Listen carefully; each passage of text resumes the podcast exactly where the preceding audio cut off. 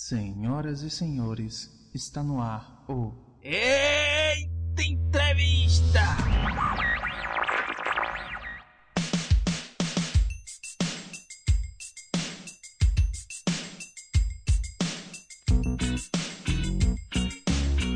Vamos nessa, pessoal, que está começando para vocês mais um Eita Entrevista, né? a nossa quinta edição. E mais um episódio conhecendo pessoas, né? O nosso outro episódio gravamos com o Maxi do Uruguai, né? Ele mostrando um pouco sobre a cultura do Uruguai, sobre as coisas da vida dele. E dessa vez estou aqui hoje com o William. William, eu não dizia que era o William do Uruguai, mas acho que é melhor dizer William do mundo, né? William, todos os lugares, de todos os cantos. Isso aí, beleza? Sou o William do Mochila e Violão, talvez. Fique mais fácil. Isso aí, o, o, William, eu conheci, né, né, por causa do canal, eu conheci, na verdade, pelo, pelo canal Harmonia Fácil, né? Ah, que, legal, pelo canal do Daniel, nossa, Isso. amigão meu, cara. Aí eu vi poxa, velho, que massa. Porque ele, ele e a esposa, né, decidiram fazer, como é que chama? Eu, eu, eu não sei se existe esse verbo, esse verbo não, esse negócio eu botei mochilar. Sim, é, acho que hoje em dia existe. Sim, eles estão viajando, cara. Agora eles estão na Croácia, se eu não me engano. E é muito, muito, bom, cara. Muito bom. Eu conheci ele de antes, já no. Assim, pela internet, né? Mas foi na uhum. França que eu encontrei com ele. Eu mochilando, ele mochilando também. E aí a gente viu que tava mais ou menos quase do mesmo lugar e decidimos se encontrar por lá. Muito gente boa, cara. Muito massa. Aí eu fui no, no. Poxa, que massa. Aí eu fui no teu canal e fui vendo as coisas. Caraca, velho, que massa, assim, né? Eu, eu acho muito legal essa conhecer lugares, né? Você conhecer tipo, é, não não tipo assim uma pessoa tipo, ah, eu vou fazer um, um vou juntar dinheiro para viajar para um lugar, passar dois, três dias, né? E, e depois voltar. Não, você vai viver aquela realidade, né? Viver aquele, aquilo mesmo lá como um nativo dali, né? E eu acho muito massa, eu achei muito, muito legal. Eu tô bem feliz com essa gravação. Eu tô. Oh, valeu, cara. Que bom que você curtiu. A ideia sempre, sempre foi essa mesmo. Acho que eu nunca fiz um, eu nunca fiz mesmo uma viagem internacional assim para conhecer um lugar. Foi sempre a ideia de conhecer a cultura, aprender a língua. Pra você ter ideia, eu fui duas vezes pra França. A primeira vez fiquei três meses viajando pelo sul e depois agora viajando com a barraca é, atra me atravessei né do desde o do sudoeste até o norte. E nesses cinco meses de França eu não visitei a Torre Eiffel por exemplo. Hum. passei três vezes por Paris e nada de tipo porque não é essa a intenção da viagem sabe? Uhum. nunca foi. É sempre mais de pessoas de contato de me inserir na cultura e tentar viver como eles vivem. Muito massa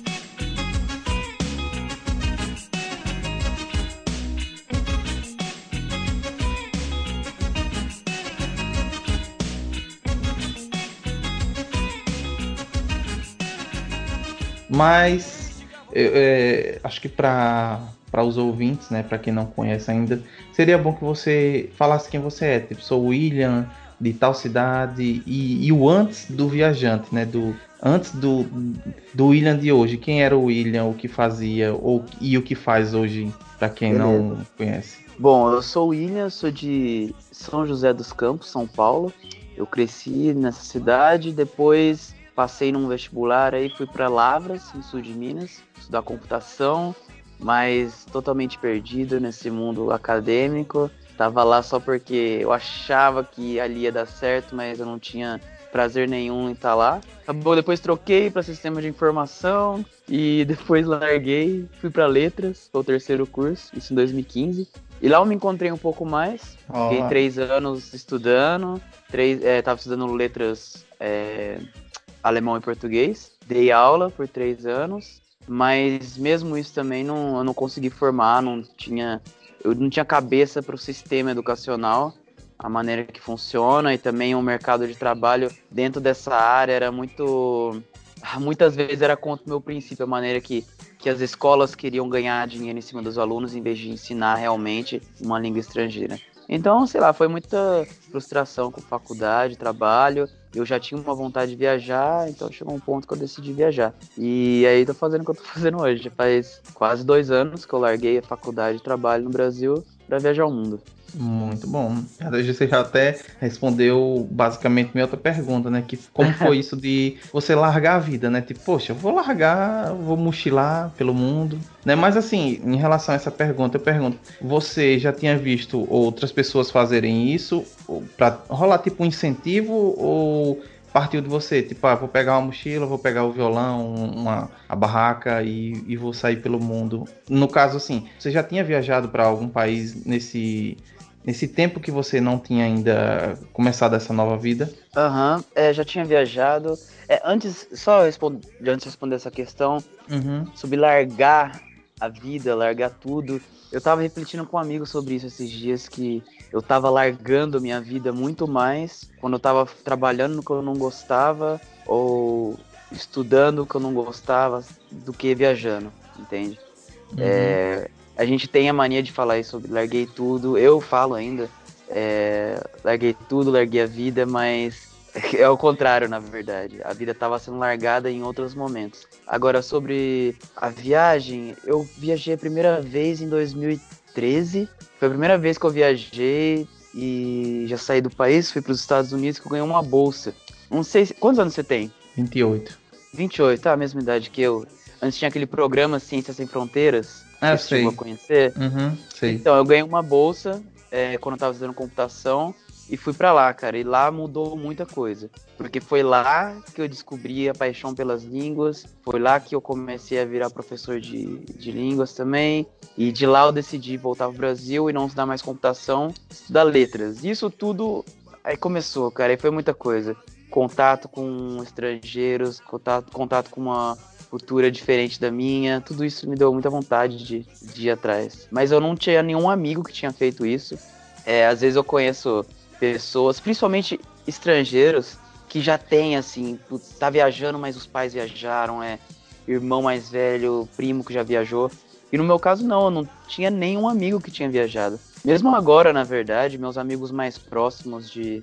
Meus amigos mais próximos mesmo, todos eles não, não estão nesse estilo de vida.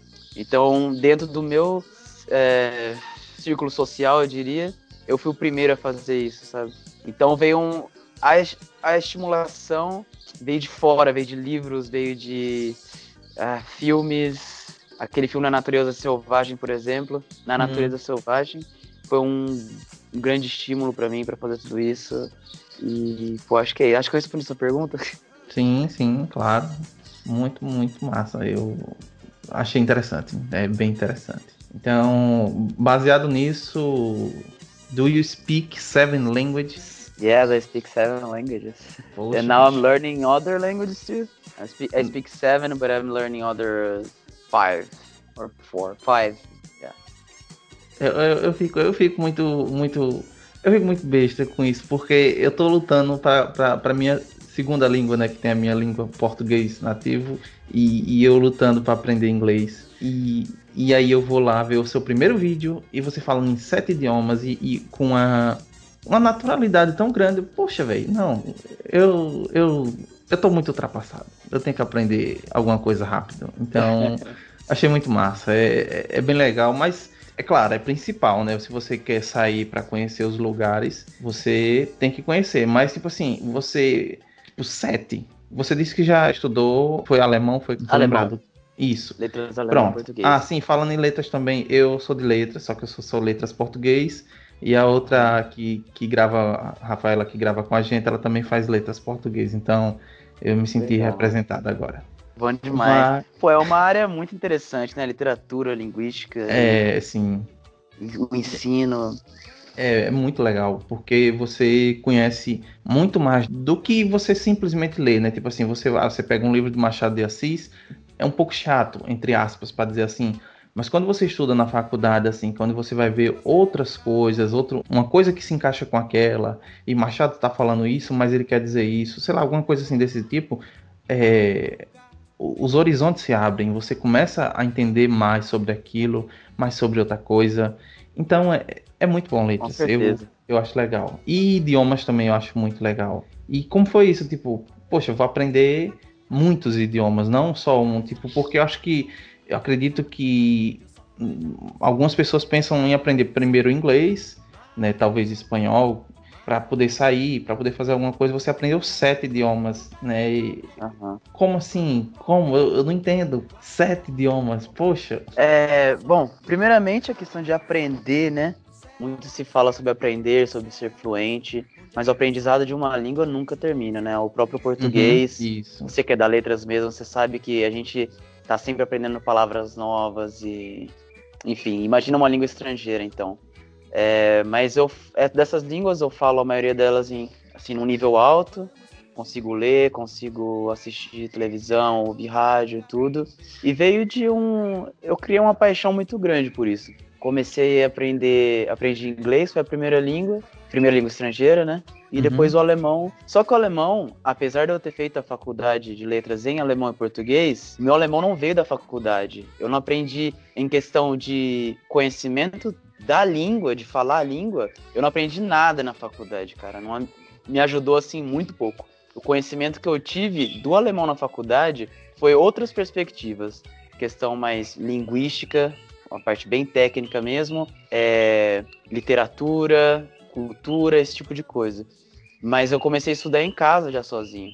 E o inglês também, meu inglês desenvolveu muito mais estudando sozinho. A gente tem aquele inglesinho de escola, quando eu era adolescente também fiz um curso aí, mas eu não gostava, cara. Quando era, isso é muito doido. Quando eu era adolescente eu não gostava nada de fazer inglês, odiava, não tinha aula, espanhol não tinha na escola. Eu fui tomar gosto mesmo lá pelos 20 anos de idade.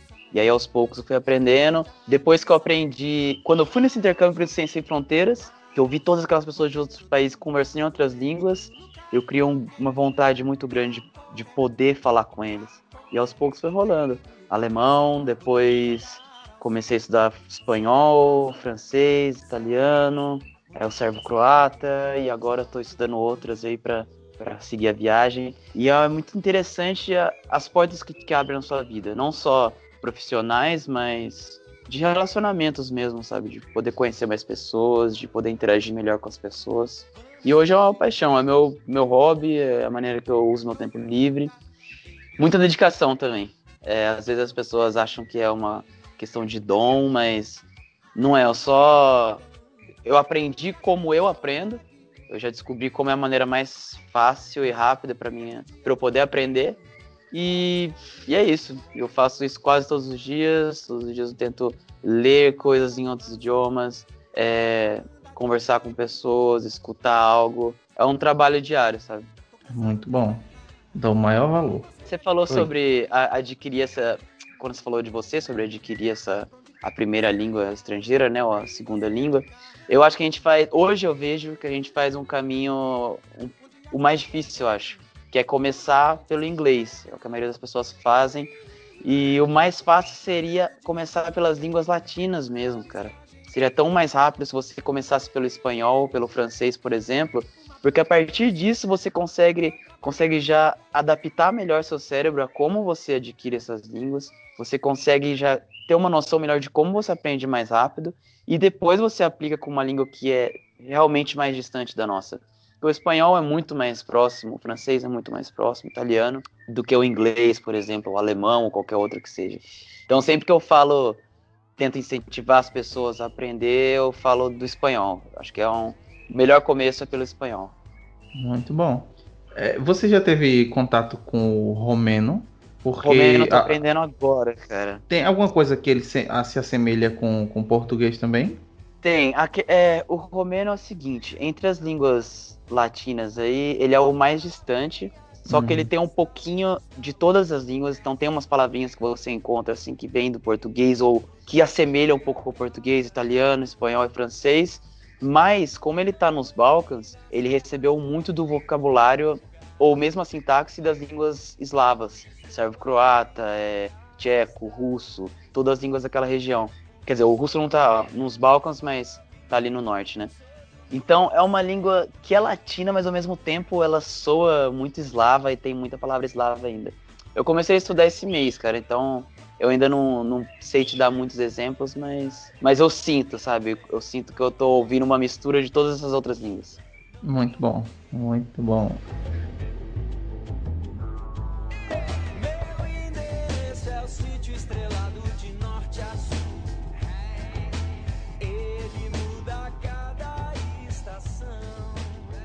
A questão, tipo assim, vamos lá, né? Vamos, colocar assim, tipo, como se fosse uma, uma, uma trajetória. Não. Você aprendeu os idiomas, você já tem um- uma ideia, e agora a questão do que vem a, a- o principal, né? Tipo, você saiu da sua terra natal, do- do- de onde você estava, né? No caso, para começar essa, essa nova vida, essa vida que, que na verdade, que que nem você tinha dito, é, você tava largando a vida com o que era ruim para você e agora você tá, digamos que realmente vivendo sua vida, né? Vivendo o que você queria fazer. Então, fazer três perguntas, mas que é, é a mesma coisa, assim, é- tem a ver. A questão financeira, né? A administração financeira para isso, o visto e o passaporte. Beleza. É, a questão financeira, hoje eu ganho dinheiro com a música, que também foi algo que apareceu, começou a aparecer nessa, nesse intercâmbio, mas que virou uma profissão só quando eu cheguei na Europa, que foi em outubro. Que aí aos poucos eu fui começando a tocar na rua e tal, e hoje é o que paga a minha viagem. É, o YouTube agora começou a me dar um pouco de dinheiro, mas ainda tá muito no começo, então não é assim que eu financio, não dá para financiar ainda com o YouTube. Hum, Mas é isso, a, a música é o suficiente. É, também tem trabalhos voluntários que você pode fazer, né? O que chama de work exchange, para fazer trabalho em troca de, de acomodação e, e alimentação. Então já é uma maneira de viajar mais barato. Acho que depende muito do estilo de viagem também, entende? Se você tem uma viagem mais econômica, você não precisa ter uma preocupação muito grande com essa questão financeira. É Muito sobre bom. o que foi a outra coisa que você perguntou? visto e passaporte. Passaporte. Passaporte, eu só tenho passaporte brasileiro. Não tenho dupla cidadania, não tenho visto de residência. As pessoas, às vezes, às vezes não, por uma falta de informação, às vezes pensa que você tem que estar viajando, mas você está viajando esse tempo todo estando ilegal, ou você está esse tempo todo viajando porque você tem é, cidadania europeia, e aí por conta disso já vem algumas críticas do tipo, ah, tá viajando porque tem passaporte europeu, ah, pobre não viaja, é rico que tá viajando. O que não é a minha realidade, cara. Eu tenho só esse passaporte brasileiro, não tenho família rica, não tenho muito dinheiro, então. E dá pra viajar. A questão é ter a informação de como viajar. Barato. Com o passaporte brasileiro, você consegue viajar para mais de 150 países, se eu não me engano, 140 países, sem visto, só com passaporte brasileiro. Então a gente tem um poder de viagem muito grande, mas falta falta conhecimento, sabe? Para fazer isso de uma maneira melhor. E é isso também que eu tô querendo passar no canal. É, a ideia do canal, uma das ideias do canal é compartilhar isso de que dá para todo mundo viajar, que não precisa de muita grana. Pra você ter ideia, eu cheguei na, na Europa com 450 euros. Então é um dinheiro que todo mundo em um prazo diferente, né, de, da vida consegue acumular esse dinheiro, algo em torno de dois mil reais. Esse foi o dinheiro que eu trouxe para a Europa. Mas na época você hum, tinha alguma, digamos que, uma administração do, da, financeira ou o dinheiro acabou rápido? É, eu já tinha uma consciência de que eu tinha que não dava para ficar comendo tudo que eu quisesse, não dava para ficar saindo sempre que eu quisesse. Então eu já tive um controle muito grande disso, até porque eu não sabia ainda que a música ia me dar esse dinheiro. Então quando eu cheguei na Europa, eu já cheguei fazendo um trabalho voluntário e fiquei fazendo um trabalho voluntário é, sem gastar com, com hospedagem. Tava viajando de carona para não gastar com transporte. E até que começou a entrar a grana da, da música, aí eu pude relaxar um pouco mais, é, de ter alguns prazeres a mais, assim, de comer algo diferente, de sair, enfim. Mas no começo foi, foi bem controlado. Porque assim, se você chega lá e fica deslumbrado com tudo, qualquer país e, e começa assim, ah, vou comer isso, vou comer aquilo, vou para esse lugar, porque é eu tô aqui, eu tenho que fazer isso, seu dinheiro vai embora. Isso eu aprendi da outra vez. Eu aprendi com a primeira viagem que se você não se controlar, o dinheiro vai embora. Rápido. Hum, muito massa. Agora vamos é, finalizar essa primeira parte com uma música. E eu queria perguntar a você, William, qual música você escolheu para que a gente toque agora? Apenas um rapaz latino-americano, do Belchior. Aí o bichão todo temático, né, encaixando aí. Cara, é, é o melhor músico, é o meu músico favorito. É isso Muito- aí, então. Isso aí, uma influência muito boa. E vamos de Belchior. Eu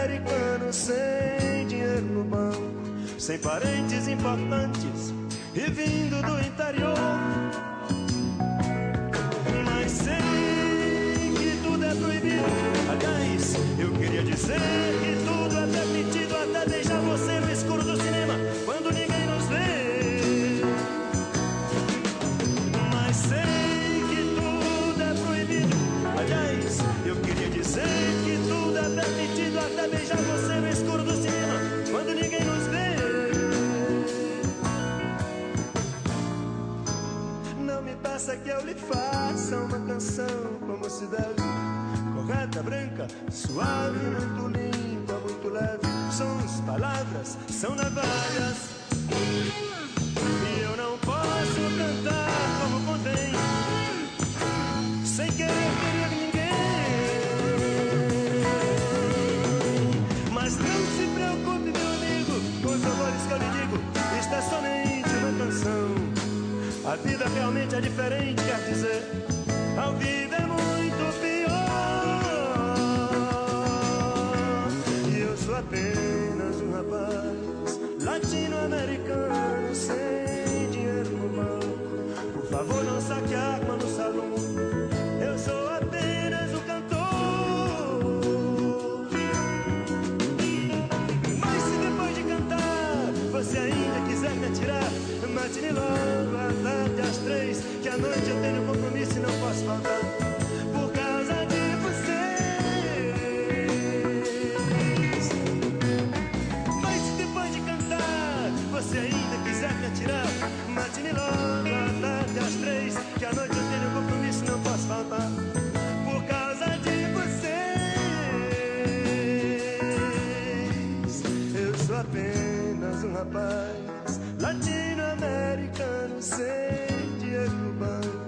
Sem parentes importantes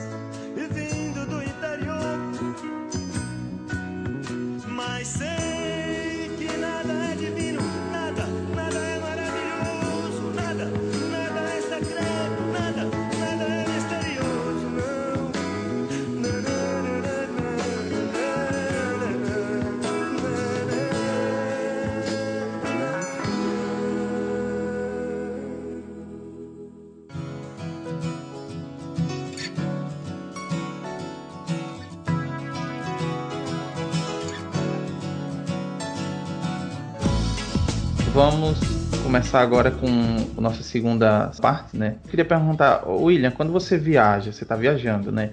você segue um roteiro, assim, aí eu quero ir para tal lugar, para tal lugar, ou você muda ele, assim, tipo, ah, eu queria ir para tal lugar, mas aí aconteceu alguma coisa e eu vou para outro? Uh, eu, eu viajo praticamente sem roteiro. Eu tenho algumas ideias, assim, do que, que eu, de onde eu quero ir, mas eu nunca consegui seguir um roteiro, porque quando você está aberto à viagem, as pessoas que aparecem durante a viagem, você não consegue ficar muito preso a um caminho só.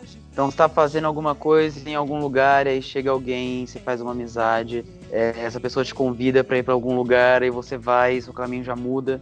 E assim vai, minha viagem inteira foi desse jeito. Nunca consegui planejar muito. Eu acho que, é, para mim, pelo menos, foi a melhor maneira de viajar, porque quando você planeja, você acaba ficando preso. Se alguma coisa aparece, você fica assim, putz, mas eu tinha aquele plano de fazer isso, isso e aquilo. Então você acaba se limitando, eu acredito. É bom, porque aí você pode. Dessa forma você tem mais, digamos que se você não segue um, um, um trajeto, né?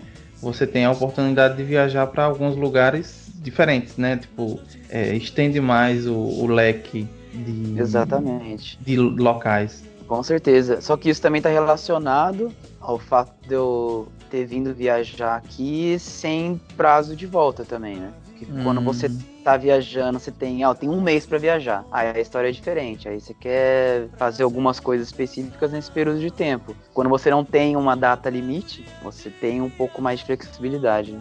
Você tá que nem aquele ditado que o povo diz, você tá solto no mundo. Tô solto no mundo. Por aí mesmo. É, eu queria. Ah, uma coisa que eu tenho curiosidade de saber.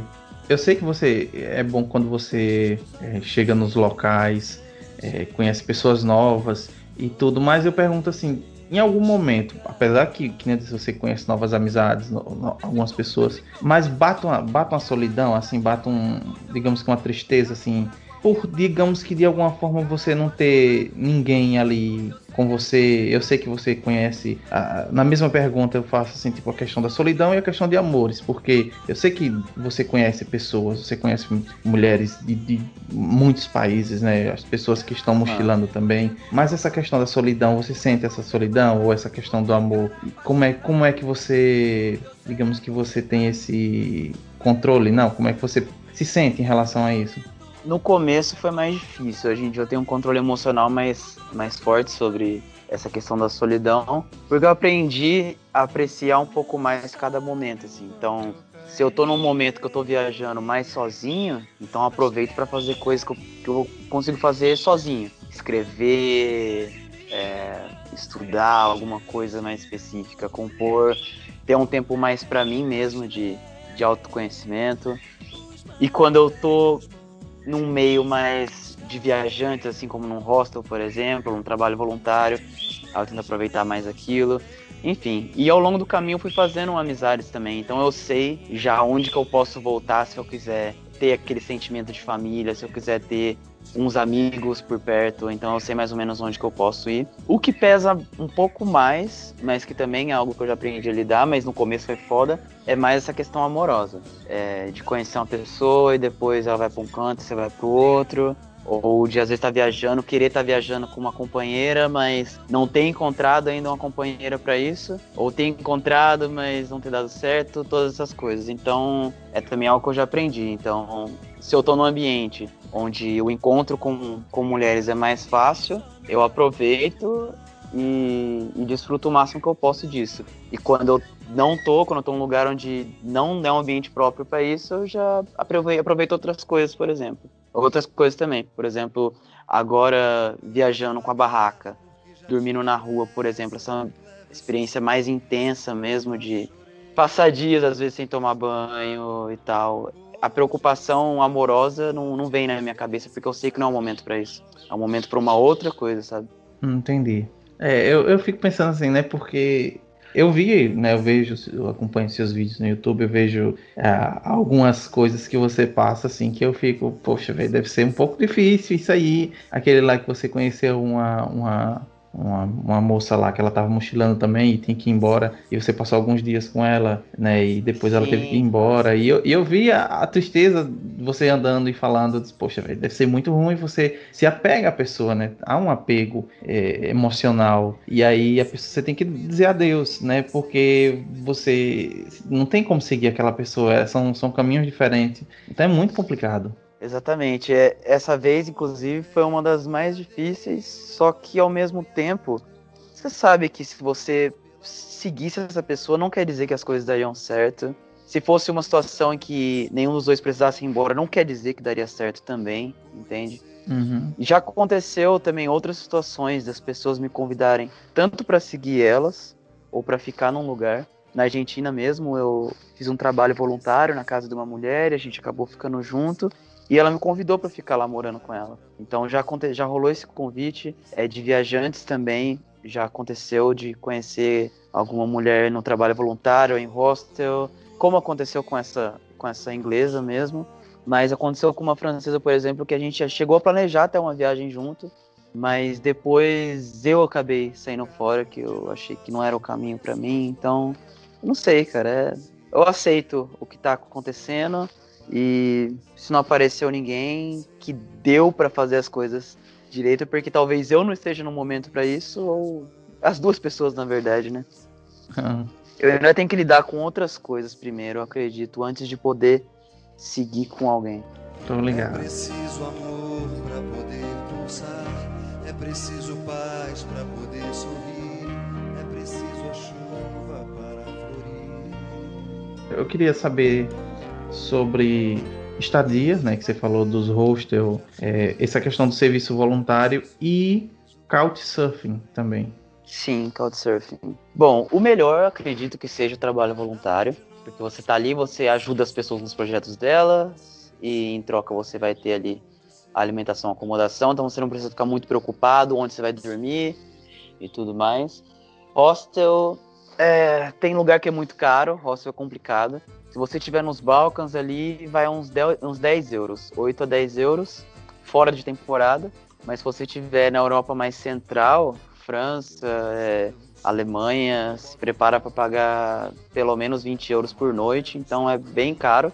E a, o ambiente também dessa, dessa tipo de acomodação, eu acho que é muito fluido. As pessoas vão e ficam um ou dois dias e já vão embora, então não dá muito tempo de conhecer. Eu, eu não sei, eu não gosto muito de ficar em hostel, apesar de já ter ficado algumas vezes. E o Couchsurfing é algo legal.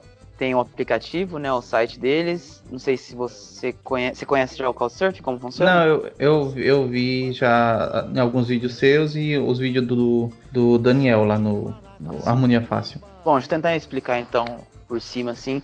É, o Couchsurfing ele é uma rede social para viajantes. Então você tem duas posições dentro, dentro desse, dessa rede social, que é a posição de quem está viajando e de quem está oferecendo hospedagem. Então você tem sua casa aí na sua cidade e você pode receber viajantes que estão passando por aí. Então você coloca lá, ah, tem um, posso oferecer um, um sofá, um lugar para você colocar sua barraca, um quarto, enfim, o que você puder oferecer.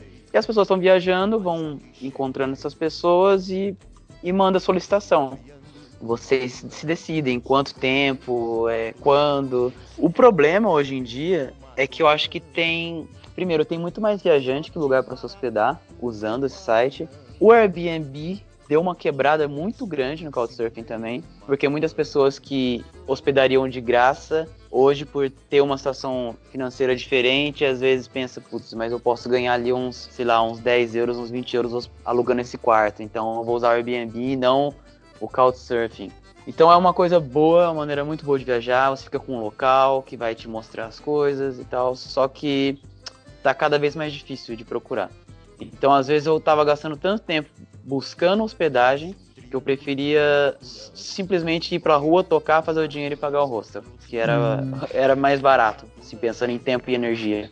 Show, muito massa para fechar esse bloco, é a questão da música, né? Tipo, você disse que, digamos que é agora sua fonte de renda, né? Quando, quando não é o serviço voluntário, mas em relação ao que você vê, né? O que você vê de bom por aí, porque você, como você vai passando por países, você vai conhecendo é, músicos de rua, né? Músicos que, que estão ali também tocando e músicos tipo assim o famoso você, você ouve sei lá em rádio não sei alguma coisa assim desses lugares eu, eu queria perguntar o que você encontra de diferente de bom né é, nossa o campo de, da música assim no exterior é muito tem muitas portas sabe muitos caminhos no meu caso hoje em dia eu acho que tá meio que numa questão de escolha de que caminho eu vou trilhar porque eu tenho consciência da minha condição de músico amador. É, isso traz dinheiro para mim hoje, mas se eu ficasse parado num lugar, eu não sei se traria a mesma quantidade. Mas já aconteceu de fazer muito contato, da galera chamar para tocar junto, chamar para tocar em restaurante, em bar. Cheguei a fazer um showzinho na Sérvia, é, na Albânia também, com um amigo. Então tem muita possibilidade, mas é uma questão de escolha de falar assim, não, vou, vou tomar esse caminho e por conta disso eu tenho que produzir é, músicas, melhorar musicalmente. Eu tive uma, um progresso muito grande, cara, nesse um ano de. Menos de um ano, na verdade, de música na rua. Foram que, oito meses, eu acho. Oito ou nove meses. Foi um progresso, assim, muito grande. Mas eu tenho tocado música de outras pessoas. Então, se eu quiser realmente, que é algo que eu não decidi, se eu quiser tentar viver da música, eu tenho que tomar um próximo passo aí de, de produzir minha própria música e correr atrás também um pouco mais da questão técnica, pra, tanto para cantar quanto para tocar. Para tocar, até que eu tenho um pouco, talvez o suficiente para compor e tal, mas para cantar, por exemplo, eu sei lá, eu fui acertando na sorte, sabe? Eu não sei direito o que eu tô fazendo. Eu tento tocar meio, cantar meio no tom que tá saindo ali, tento encontrar uhum. meu tom, mas não tenho técnica, entende? De, ah, eu tenho que fazer uma pressão aqui no abdômen agora para conseguir alcançar essa nota. Eu tenho que abrir a boca dessa maneira para fazer esse som. É, eu não tenho noção nenhuma disso. E eu tenho, eu tenho certeza que se eu aprendesse, se eu escolhesse esse caminho da música, eu teria que que me preocupar um pouco mais com esse tipo de coisa. Mas as portas estão uhum. abertas, cara. Tem muita coisa. para quem tá afim de viver de música na Europa, mesmo que, ah, eu não sei muito, muita coisa, eu não toco muito bem, eu não canto muito bem. Velho, vai e tenta, que você vai conhecendo muita gente. Eu conheci tanto pessoas que estão tocando na rua há pouco tempo ou há anos, quanto pessoas que são músicos. Bom, Daniel mesmo, Daniel é músico há mais de 20 anos, estudou no Brasil e tudo. Na Bélgica, tocando numa feira, eu conheci um cara que formou numa escola de jazz lá em Nova York, assim, a escola mais renomada, isso tocando na rua. Então, contatos você faz, assim, de monte. Então, é só estar preparado e, escolha, fazer a escolha de, seguir esse caminho. Muito bom. E, e o, o, é, é a questão deve ser bem interessante que nem é, você ir para um país e você encontrar o estilo de música daquele país, tipo assim, um, os, talvez os instrumentos, a forma de tocar, que nem um exemplo assim, o, no Peru, nesses lugares assim, que eu penso, né, assim, tem muito aquela música andina, né, aquela música com flauta. Com a flautinha, né, nossa, e, bonito.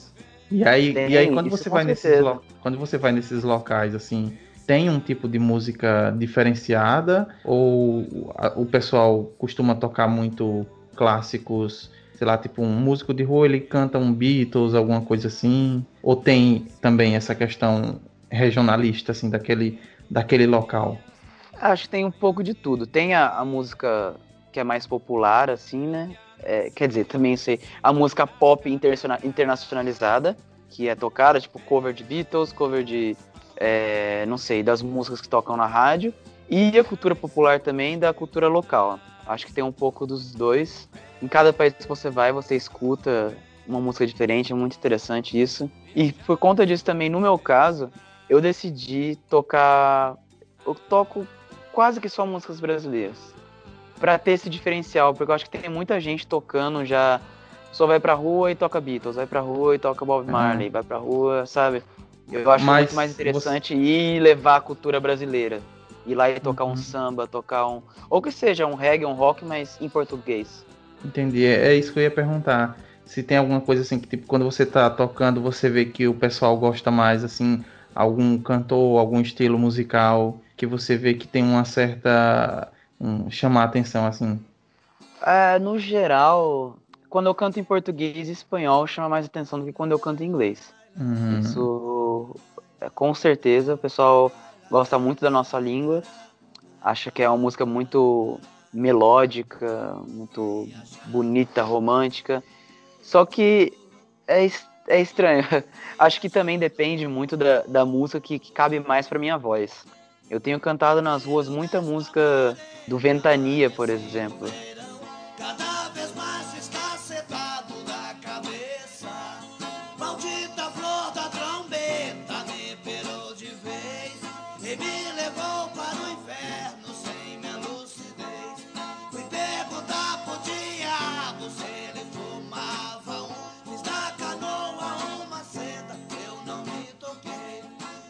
É, então as pessoas gostam muito quando eu tô tocando Ventania, só que eles não fazem ideia do que eu tô cantando. Então, a Ventania tem muita coisa bem loucona. Exatamente. Então, assim, eles gostam, mas talvez mais da maneira que minha voz encaixou com aquela com aquele estilo de música. Apesar que eu não canto no mesmo tom que Ventania canta.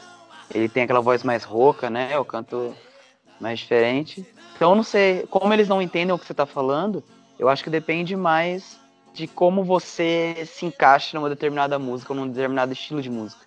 Uhum. Show de bola. Então, William, puxe mais uma música aí pra gente fechar, pra gente fechar esse mais segundo uma. bloco. Deixe-me ir, do Cartola. Ó, tá vendo aí, ó, o cara todo temático. Deixe ir, vai embora.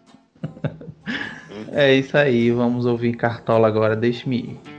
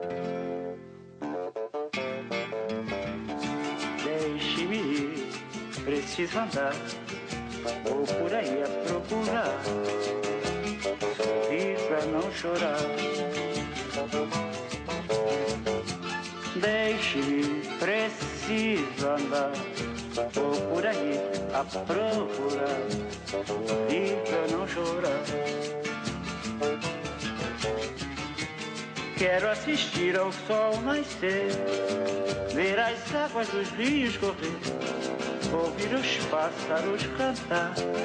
Eu quero nascer, quero viver, deixe-me, preciso andar. Vou por aí a procurar, pra não chorar. Se alguém por mim perguntar, diga que eu só vou voltar depois que me encontrar. Quero assistir ao sol nascer, ver as águas dos rios correr, ouvir os pássaros cantar.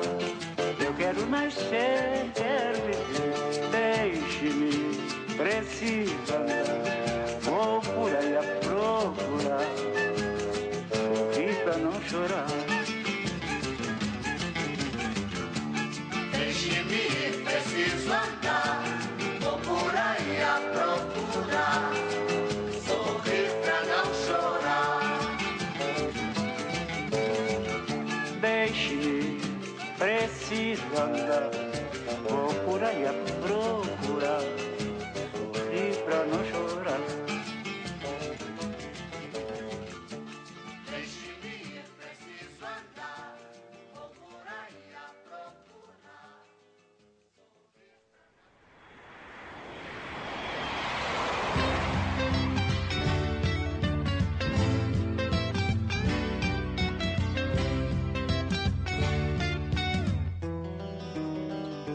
William, nessa, nessa, nessas suas viagens, nesse seu, nesse seu na sua mochilagem, mochilamento. Eu tô criando neologismo aqui agora. é, você sofreu algum. Você sofre, sofreu algum tipo de, de preconceito por questão de pessoas, né? Talvez de brasileiros ou, ou até do, do pessoal daquele país que você está viajando. É, sofre ou já sofreu questão de preconceito? Ah, já sofri preconceito mais voltado para a questão étnica, porque eu tenho essa semelhança física com, com árabe, então já aconteceu muito de sofrer preconceito acho que em todos os países que eu passei da Europa, é, por essa questão. O pessoal achar que eu sou refugiado, achar que. Ou só por ser árabe mesmo. Em alguns países tem um problema maior com isso. Ou de pensar que eu sou cigano também. Isso aconteceu já na Croácia. É, mas por ser brasileiro, não. As pessoas, quando elas sabem que a gente é brasileiro, elas nos tratam super bem na Europa. Não só na Europa, acho que qualquer lugar do mundo, sinceramente. Muito o pessoal bom. fala às vezes da, Argen da, Argentina e tal, que tem alguma rixa entre Argentina e Brasil, mas é só esse negócio de futebol mesmo. Os argentinos sempre me trataram muito bem. Inclusive, eu fico muito feliz quando eu tô viajando e encontro algum argentino ou algum uruguaio. É, acho que eu sofro, não é que eu sofro, mas acho que rola uma coisa às vezes com brasileiro, mais do que com estrangeiro. De brasileiros eu não sei o que acontece com algumas pessoas, mas é, talvez você já tenha conhecido esse tipo de pessoa. E é triste isso, mas é bem frequente. Uma pessoa sai do Brasil, vai morar no exterior e ela deixa de se achar brasileira. Sim, sei. É, então, eu acho que eu já tive uma algum choque assim de não só não discussão, que eu não levo esse tipo de discussão para frente, mas de não me sentir muito bem-vindo por brasileiros, entende? Uhum. Mas por esse tipo de brasileiro que, que vai para fora, que não são todos, claro, mas que é bem frequente de, de ir para fora e esquecer de onde veio. Esquecer as raízes, né? Esquecer o, o que já viveu e achar que é uma pessoa que na verdade não é, né? Exatamente. Achar que é um, um europeu e enfim. Como você... Nem o europeu do país se sente, sabe? Desse jeito e a pessoa uhum. que vem daqui vai para lá se sente. E é como você mesmo disse, né? Até, os, os, europeus, quando você diz que é brasileiro, lhe recebe melhor do que talvez essa pessoa receberia. Exatamente. É, pois isso é. é. Não, eu não sei, eu tô tentando entender. Tem, tem, a ver mais com o caráter, né, da pessoa do que com, com outra coisa. É, com certeza. Não, não tem a ver com a nacionalidade, mas é uma coisa recorrente. Isso aí. É, questão do perrengue, né? Situações perigosas. Já passou alguma? Já passei. Acho que um, a pior foi num dia que eu tava. Eu tava passando pela Itália. Eu, eu não cheguei a viajar na Itália, mas eu passei lá por dois dias de ônibus, porque eu tinha que sair logo, senão ia dar o tempo do o limite do visto, ia estourar. E eu tinha que chegar na Croácia só que teve um dia lá que eu ia pegar. Eu ia chegar na Itália às 11 da noite, eu acho, para pegar um ônibus às 7 da manhã. Só que eu cheguei lá e pensei que a rodoviária ia ser fechada. Só que não era, era, era um ponto de ônibus completamente aberto no inverno europeu. Então eu tive que é dormir na rua nesse dia, uma temperatura de menos 3 ou menos 4 graus. Ixi. Eu não tinha barraca na época. Eu tinha, mas não estava comigo. Eu tinha deixado na França na casa de um amigo. Por conta do inverno, eu falei assim: não, não vou usar barraca no inverno, né? Então foi um dia foda. Foi o dia mais difícil da viagem, eu acho. E isso foi um, um perrengue de verdade, porque não foi não foi uma opção, sabe? Não é igual agora que eu tô viajando de a pé e de barraca, mas eu sei da condição, eu sei que eu tô fazendo isso, então eu sei que eu vou dormir na, na rua com a barraca, mas então é algo mais consciente, entende? Mas nesse uhum. dia que eu peguei, que eu fui pego completamente desprevenido, foi foda. Mas questão de, de roubo, essas coisas, já passou alguma coisa parecida? Roubo não teve duas situações. Uma no comecinho da viagem na França que um cara, ele não é que ele tentou me roubar, mas ele queria ele queria me furtar, só que é diferente. É uma coisa assim que o cara quer ser malandro em cima de você. Não, ele não colocou uma, uma arma na minha cabeça, esse tipo de coisa. Ele queria se fazer de meu amigo para ver se em algum momento eu dava um vacilo, deixava o celular moscando, ou a câmera, alguma coisa ele pegasse, entende? Uhum. É aquela situação que você. A gente que é daqui, a gente sabe que a pessoa tá, tá querendo te roubar. É um, uma situação que ele chegou assim e ele queria que, que eu desse o celular para ele de tudo quanto é jeito. Ah, você tem algum número daqui? Ah, não tenho. Ah, então dá seu celular aqui que eu vou colocar um chip pra você, não sei o quê. É, cara, é uma situação que você sabe que o cara quer te roubar. Quer saber, o cara, chega- esse- esses gringos aí quer saber mais do que o brasileiro, que passa Não é, cara? direto. Aí foi a situação de eu chegar um ponto que eu perdi a paciência. Falei, ó, cara, o que você quer fazer da- hoje à noite? O que você vai fazer hoje à noite? Aí ele falou, ah, não sei. Eu falei, ó, então, eu tô indo fazer isso aqui, você pode pegar esse outro caminho aí, fazer o que você tiver que fazer, que eu vou pra lá sozinho. E aí ele ficou tipo assim, nó, o que tá acontecendo? E aí ele parou de me encher o saco. Uma outra Uhum. situação, na barraca, tava na, na Bélgica já. Sim, eu tava aqui na Bélgica já que eu tava. Eu tava acampando num parque, bem escondido. Quer dizer, não tão bem escondido, mas tava escondido. E eu saí pra fazer alguma coisa. Quando eu voltei, tinha uma mulher mexendo na, nas minhas coisas, assim, meio que olhando a barraca. E eu cheguei perto, fui perguntar o que ela tava fazendo. E conversando com ela, eu fui vendo que ela era, assim, uma usuária de drogas, sabe? Uma pessoa que tava na rua, assim, mas não como uma moradora de rua só, mas uma pessoa viciada que estava atrás de, de alguma coisa, de ganhar dinheiro, de conseguir alguma coisa pra droga. Daí eu tive que mudar de lugar. Eu conversei um pouco com ela, ela tentou me, é, me enganar também, falando assim: ah, você vai dormir aqui na rua hoje? Não, vamos lá pra minha casa que você pode ficar lá. Isso aqui não é vida, não. Só vou falar com os meus amigos. Aí você espera aqui que eu vou lá falar com, seus, com os meus amigos, eu já volto, mas não sai daqui. Aí eu falei, ah, beleza, beleza. Cara, assim que a mulher saiu, eu saí vazado de lá e fui, fui pra outro lugar. Porque eu sabia É. já que, que ia vir alguma coisa de ruim, sabe? Hum, Mas é, Só- é muito doido também quando a gente tá viajando assim, esse, o nosso sexto sentido, a nossa intuição é muito mais aguçada. Fica muito mais, mais forte porque você sabe que você, você tá sozinho, entende? uhum. Então, nesses quase dois anos de viagem, nunca aconteceu nada. Nada mesmo. Hum, Nessa questão, tipo, você não. Em, em- você tá seguindo, tá tudo, mas você não, não, digamos que pensou em desistir. Ah, não, cara. Desistir porque não tem muito. Pra que desistir? Essa, essa é a minha vida. Eu já desisti de alguns estilos de viagem. Uhum. Então, por algum momento, eu já desisti de fazer trabalho voluntário. Por algum momento, eu desisti por um certo período de tocar na rua.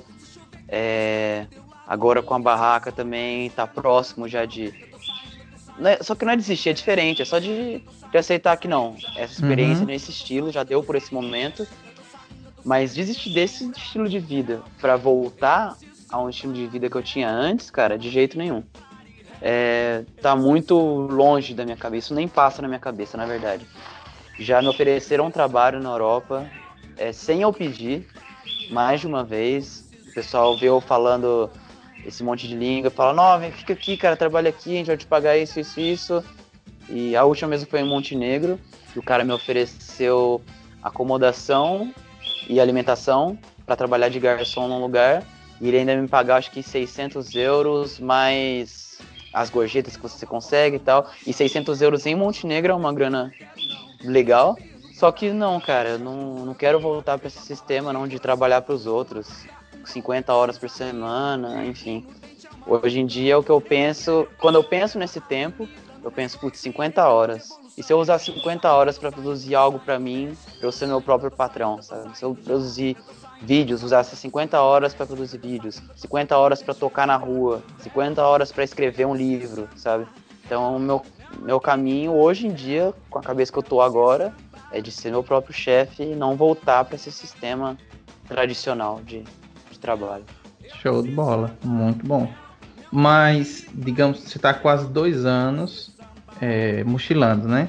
Aham. Você é, voltou alguma vez assim? Voltou assim, digo no sentido, você foi pro Brasil para ver a família ou você só mantém contato por redes sociais? Eu voltei uma vez. Voltei antes de vir para Europa. Eu fiquei acho que um mês e meio na casa dos meus pais. Pra, não só para ver eles, para ver eles também, mas para também acertar coisas burocráticas que tinha que acertar no Brasil. É, então, nesse estilo, sim, eu vou voltar com certeza. E também, na verdade, apesar de ter passado por todos os países aqui, eu não tenho vontade de morar na Europa, cara. Eu me imagino mais morando no Brasil, acho. Hum, Se um dia, o dia que eu parar, entende? entendi. Apesar do nosso país ter alguns problemas, tem muita coisa boa, é, muita coisa boa que não se encontra lá fora. O clima é uma delas, a variedade cultural, a variedade que você tem de, de comida, todas essas frutas que a gente pode comer é, É. durante o ano todo, sabe? Cara, eu comprei É. uma banana em, em algum lugar, acho que foi, eu não lembro se foi em Montenegro ou se foi na França, eu comprei uma banana que eu te juro que tinha gosto de batata crua Eita. assim, nossa, assim, horrível. E, então, não sei. Acho que a gente fica meio que mal acostumado a comer tanta coisa boa aqui no Brasil.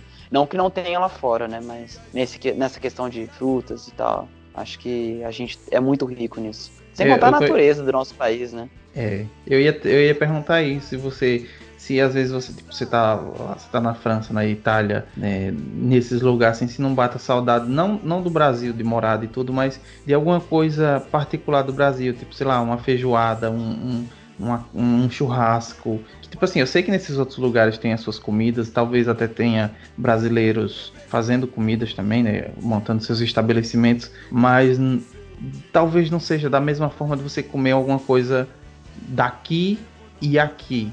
Então se Ah, sente essa certeza. saudade.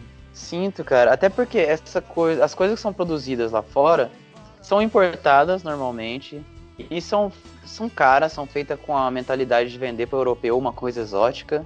Então eu não consumo isso. Quando eu cozinho alguma coisa, eu compro ali. Se eu tiver um lugar que dá para cozinhar, eu até compro feijão e. Mas aí se compra um feijão enlatado e, e cozinha, né? Não é a mesma coisa também. Enfim, eu tenho saudade dessas coisas assim, de pequenas coisas, coisas muito simples que às vezes eu lembro, sei lá, lembro de uma música, eu lembro de um amigo, nossa, quando eu ficava tocando no Brasil essa música, putz, muito mais legal tocar com esse amigo do que tocar sozinho. Ou às vezes de tomar um café com a minha família, por exemplo, é, de tomar um açaí com alguém, algumas coisas simples assim, coisas bem simples. Isso me faz falta. E o clima também, é, o inverno é muito. Às vezes a gente escuta pessoas no Brasil falando assim, ah, eu adoro um friozinho. Só que não tem esse frio, europeu não tem no Brasil, sabe? A gente passa frio no Brasil, dependendo da região, por um mês, dois meses no máximo. Enquanto tem alguns países da Europa tem nove meses de frio. Então não, É, não dá pra comparar, cara. E, e- e você dizendo isso, eu sei que tem partes do Brasil que, que, que é frio, principalmente lá, digamos, aquela parte do Rio Grande do Sul, né, e tudo, que chega até a nevar.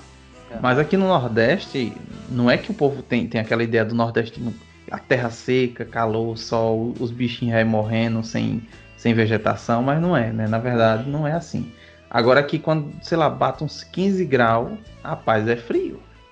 É muito frio. Sim, aí você chega, imagino. não, eu tô menos um grau, menos dois. Só você falar isso, eu já começa a bater o queixo aqui.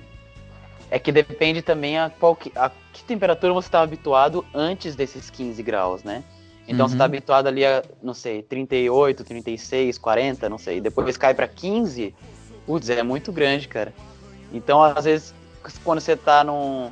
Sei lá, quando você- seu corpo você começa a se acostumar com a temperatura de 15 graus e baixa pra 5 ou 3, você não sente tanta diferença assim. Entende? Uhum. tem essa habituação, o corpo se habitua de uma maneira ou de outra.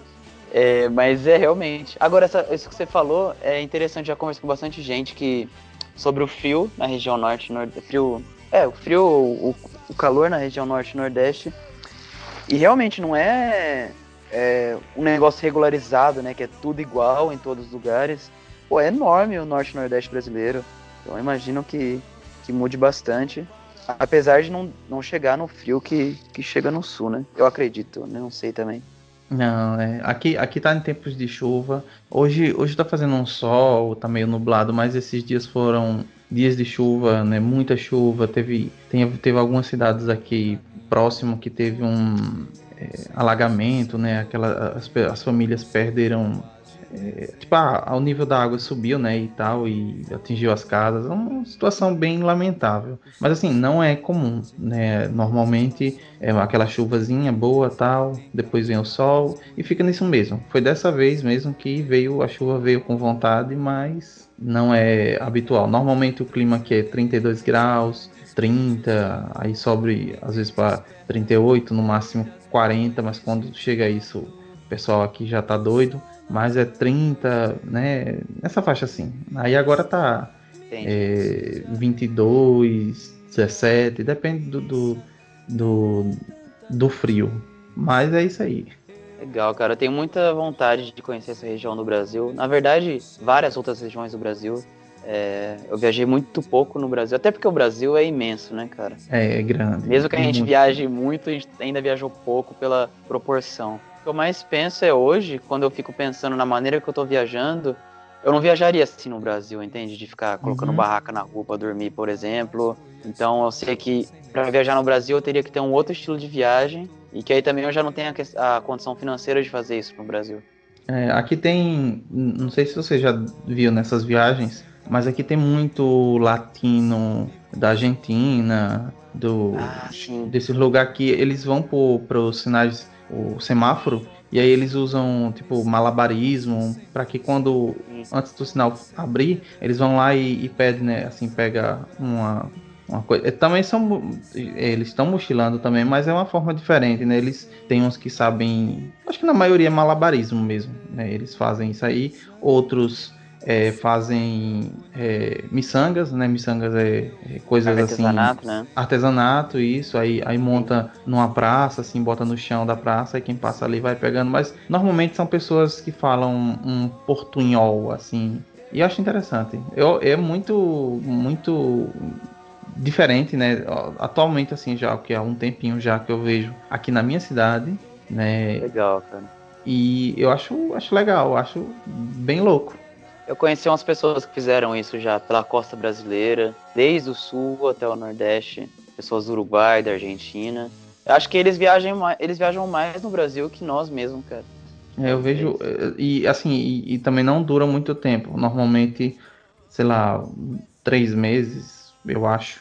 Aí já procuram, já- você já vê que já são outras pessoas, outros, outras pessoas, outros rostos diferentes. Sim.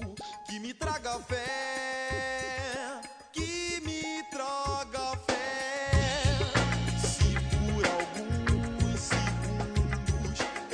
Nesses quase dois anos, né, nisso tudo, o que é que você tem a dizer sobre mochilar, sobre essa vida, sobre tudo isso, né, de, de que você está vivendo, que você está experienciando, esse, digamos que essa vida, né, essa vida, esse, esse, isso que você escolheu para você mochilar, conhecer lugares, conhecer países, conhecer pessoas. O que é que você tem a dizer sobre tudo isso hoje? Ah, acho que eu- uma coisa que pode ir até como um conselho que hoje se vende muito a ideia de que se você, você tem que viajar, porque se você viajar, você vai aprender coisas, você vai abrir sua cabeça e você vai adquirir conhecimentos que você não adquiriria ficando num mesmo lugar. Isso não é verdade. É, você pode ter um desenvolvimento pessoal, de conhecimento de mundo mesmo, sem sair do seu país. E outra coisa, só sair do seu país não resolve nessa questão de conhecer. Então, se você quer realmente conhecer algo diferente e abrir a cabeça para outra, para pessoas diferentes, para sabe, para abolir pensamentos assim xenofóbicos, racistas, enfim, você tem que fazer um estilo de viagem diferente. Só sair e ficar dentro de hotel ou de hostel não é o que vai te trazer esse tipo de conhecimento, mas sim se inserir na cultura local do país e tentar entender como aquelas pessoas pensam, é, como elas vivem. A partir disso, acho que a partir disso sim você consegue ter essa transformação ou começar, né, a ter uma transformação em relação a isso. Muito bom. Show. William, vamos fechando nossa terceira terceiro bloco já já indo pro final. E você vai com qual música agora? É... Soul Rebel. Soul Rebel. De quem é esse Rebel, na verdade, que fala. Soul Rebel? Soul Rebel. Eu falei errado. Soul Rebel, do Bob Marley. Bob Marley. Muito Significa bom. alma rebelde. Bichão, é todo. É Soul Rebel. Eita. Temático, né? é, é o primeiro, é o primeiro que eu entrevisto que é totalmente aqui, ó, na pauta, no assunto, bem elaborado. Legal.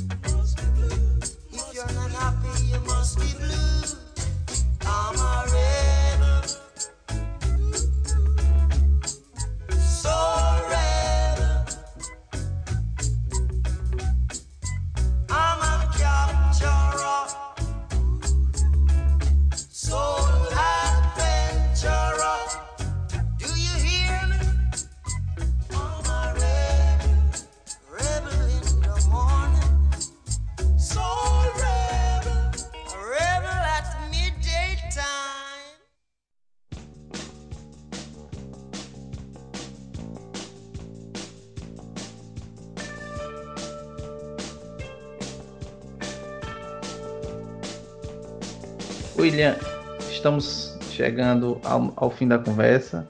Ah, aquele, aquele pessoal. Ah, tá muito bom.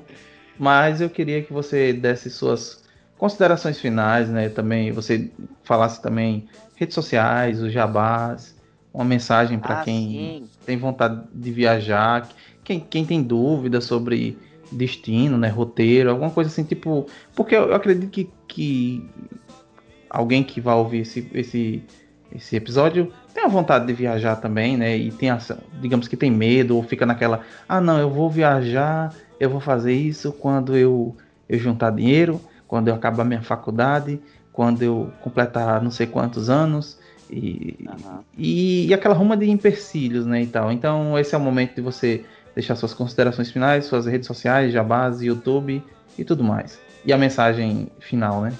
Beleza. Bom, então isso aí a gente até devia ter falado um pouco antes, talvez eu acabei esquecendo. É, vocês encontram meu trabalho, meu projeto Mochila e Violão, no Instagram, no YouTube. É, lá vocês vão encontrar vídeos sobre como viajar barato, é, imigração, como aprender línguas, como encontrar trabalho voluntário, todo esse tipo de coisa. O que vocês não vão encontrar, e eu acho que vocês não vão encontrar nunca, é o tipo de vídeo o que fazer na França, o que fazer na Alemanha, o que fazer em tal lugar do mundo. Acho que já tem muita gente fazendo isso e não é essa a ideia que eu quero passar com o canal. O que eu quero passar é como ter uma experiência mais intensa ou, ou realmente viajar sendo pobre, viajar sem ter dinheiro para via viajar, né? Viajar com o mínimo possível, tirar essa ideia de você precisa ser rico para viajar. Não é assim, você não precisa ser rico, você não precisa ter passaporte europeu, cidadania europeia. Você pode viajar com pouco e você pode aproveitar muito com pouco, você pode aprender muita coisa viajando. Então, tudo isso está lá no canal. É, nossa, eu ia falar mais coisa enquanto você estava me falando. Eu tinha um monte de coisa na cabeça, agora eu me perdi. A questão do, do, do que dizer a, os mochileiros, né? Assim, a, a- o que se aprende, né? O que, o que se vive Ah, com isso. Verdade, verdade. É, sobre viajar, vocês podem com certeza aprender muita coisa com isso, mas como eu disse, não é só sair para viajar, é a maneira que viaje, que se viaja. Ah, lembrei agora uma coisa importante. Quando você estava falando, eu estava pensando nisso. Sobre os empecilhos que a gente cria para não fazer isso. Primeiramente, você tem que ver se você realmente quer fazer isso, ou se é algo que. Eu, eu acho que a viagem hoje é algo quase que imposto socialmente, que você tem que viajar para você aproveitar a sua vida, que você tem que sair do, do seu país para você conhecer o mundo, e não é verdade. Você tem que seguir seu espírito. Se você for esse tipo de pessoa que precisa viajar, sai para viajar. Se não for, não sai, não é isso. Seu caminho é outro. Agora, se você quer viajar, é, sempre vai ter uma desculpa que vai te impedir de fazer isso. Sempre, nunca vai ter o momento perfeito. Nunca vai chegar esse momento perfeito. Então você só tem que ir. Não tem idade. Já encontrei mochileiros de 16, 18 anos de idade até uma senhora de 60 e poucos anos que estava viajando sozinha. Isso foi incrível. Muito É, doido. pessoas solteiras, pessoas casadas, pessoas com filhos. Eu conheci um casal na Argentina ou no Uruguai, acho que foi na Argentina. Era um casal com três crianças, ou duas. Não, duas crianças, desculpa.